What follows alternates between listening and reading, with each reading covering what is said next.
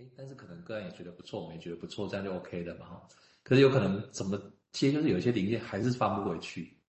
啊，但是重点是我们不知道原来是怎么放的这样，于是可能就会被我们创造出一些东西出来哈。就是为什么本来是一艘船的零件，后来组一组怎么变成一棵树了？怎么有办法这个样子哦？一定有些东西是装错了嘛哈。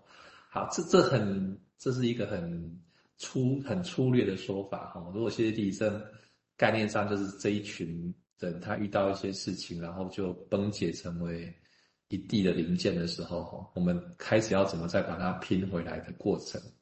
那这些零件，大家想象哈，就不是只有零件嘛，有零件本身的情绪，我要不要跟这个接在一起？我要不要跟那个接在一起？啊，接在一起之后如果不合，我有自己的情感的情绪面又会跑出来。哦，那些东西如果组合在一起的时候，大概好像就可以勾勒出一个样貌。但重点是啊，重点是最原始的时候，我们真的还是不知道它是不是一艘船。第一个哦，第二个是当时这么多零件在发展上变成一艘船的时候，其实还有还是有些零件没有被放进来。意思是说，我们人会变嘛？比方说，我十岁、二十岁，我可能本来是一艘船，二十岁有可能变成变成一只航空母舰哦，然后三十岁有可能变成什么？我们其实人会变，我们人格还是会调整。所以意思是说，那个零件库里面还有东西还没有被使用那样子。可是它散落一地的时候，我们根本不太知道哪一个是本来就有的，哪一个是已经被组成一艘船，后来再散落回来的。哦，我们就变成在这样的一个一个环境里面去摸索摸索。但是为什么要摸索？是因为这个人来，他就是受苦了，他就是觉得自己不对劲了，他觉得自己不舒服了，他。要用这个方式来重新整理自己看看那样子，便是这样的一个动机来的。便是，如果我今天可以顺利从船变成航空母舰，我也不需要来心理咨商嘛，哈，还是就不需要再去做分析了。他还是变成这种，已经是变成了我不知道什么样子的样子之后，我觉得很不舒服，然后我想要来看看是怎么回事。那于是找到我们心理治疗师或精神分析，就会想要把它拆开看，拆开哦，然后再拆哦，就是 guess 哦，就是。拆一拆，然后拆掉，拆一拆这样子，再组合看看的历程。但是我今天他走的是走到不同的地方去了哦，比方说宗教哦，我们有前世今生嘛哈，就会跟你讲，哎，你会不会是因为什么什么前世什么动物啊，什么什么转世而来这样？啊，对我那个东，我对那我对那个东西不熟了哈。啊，但也有些人会说啊，这个是可能是这个家庭环境的关系，你跟爸妈的关系，甚至有人会说。呃，如果从神秘学的角度，可能讲的是你不只是前世不是人哦，你可能是其他的矿物或植物都有可能这样。好，不过意思是说，就是一样，在那一堆零件库里面要怎么再重新被检视，但是它最初的原型是不知道的，变成这样的一个概念这样。好，我再这样加进来，看有没有办法可以再具体一点思考这样。嗯，谢谢迎宾的自乐高理论哈，那很有趣哈，是提很生动的比喻。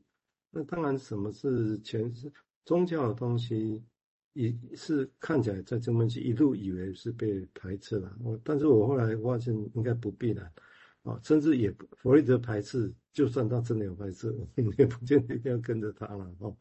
那后来李用就因为未知，他当然要引别的语言嘛。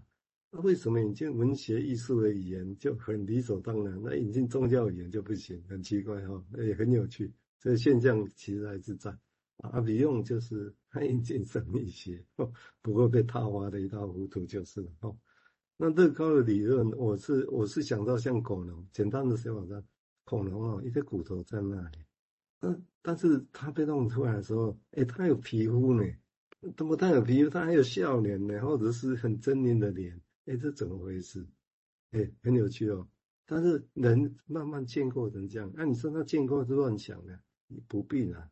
但是有多真实，多切切科学，也许有。但是你看，一只恐龙变成一只会笑的恐龙，这是和蔼的恐龙。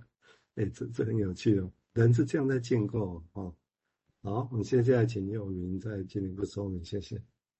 啊，好。哎，大家讨论过程里面。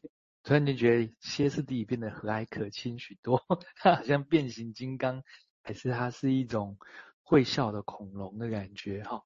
那我刚刚在听的时候想到一种一个一个一个一个事情，然后跟我要讲的事情有有所关联，因为我也建构了一条让恐龙走过来的路。就是说，对啊，刚刚王医师讲到说，我们在组零件，呃，或者小朋友在试着使用自己的感觉。如果说还没有语言的时候，那么他要用什么东西？那使用这些东西会不会造成什么副作用？哦，就想说，哎，这恐龙会笑，那会笑的恐龙就不恐怖了，是不是？那这样会怎么样？会这种感觉。我要说的是说，我要回到文本来谈一谈，当时他们在处理 hysteria 时候用的一个大家熟知的叫做 c a s a t i c method 的过程啊。哈，简单的一道一点点。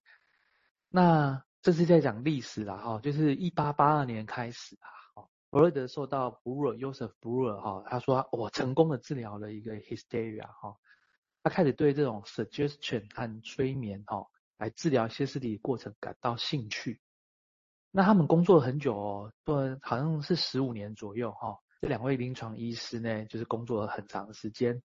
然后他们在这本书，is 呃 on hysteria 这 study on hysteria 这里面，他们描述了五个患者治疗过程。那在这礼拜我们也许会讲到哈、那他说呢，呃，不只是因为历史价值，他也谈到了。这件事情其实奠定了一门新学科的临床和理论的基础，那就是精神分析。但这源自于 Breuer 所发明的一种叫 cathartic method。哦，他说呢，这种方法呢，使患者是能够回忆起过去的创伤事件。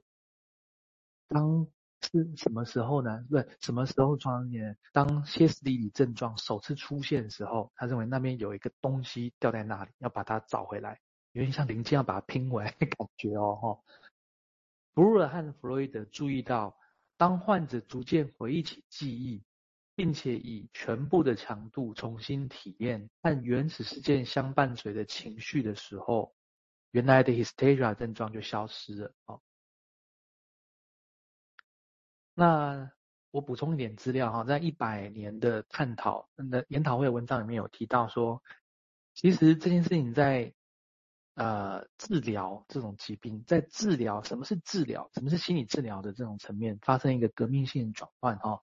弗雷德和布鲁尔他们每天都花了好几个小时的时间倾听病人说话，跟病人在一起。他说当时这些病人呢，就像是未成年的儿童。而不是成年人这种感觉，这样哦。他说，呃，就刚刚蔡医师有提到的一个后来的，给他取一个名字叫安娜奥的病人哦。布鲁尔跟这个病人的工作呢，他发展了两种两种方式，一个叫私人剧场 （private theater）。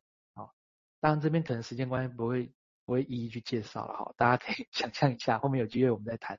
还有 talking cure 哦，语言疗法这样哈。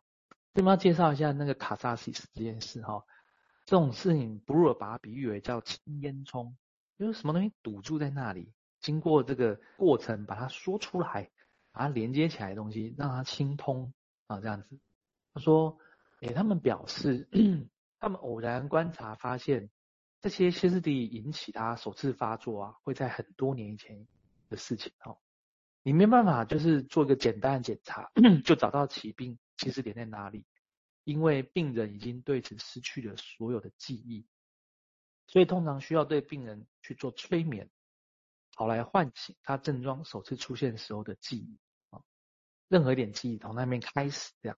他说，当这样做了，就有可能能够以一种清晰和令人能够相信的方式展示了这种联系。这样。他说，创伤被认为是心灵里面的东西，而且它是由令人不悦的记忆，或者令人讨厌的想法组成，而这些记忆或想法必须从意识中排除。还有一句有名的话哈，歇斯底里症患者主要受苦于回忆，回忆的词叫做 reminiscence 哈。他说，请我们注意哦，用的词是回忆而不是记忆这样。所以在一个动作的过程里面，在那边受苦这样哦。好，那。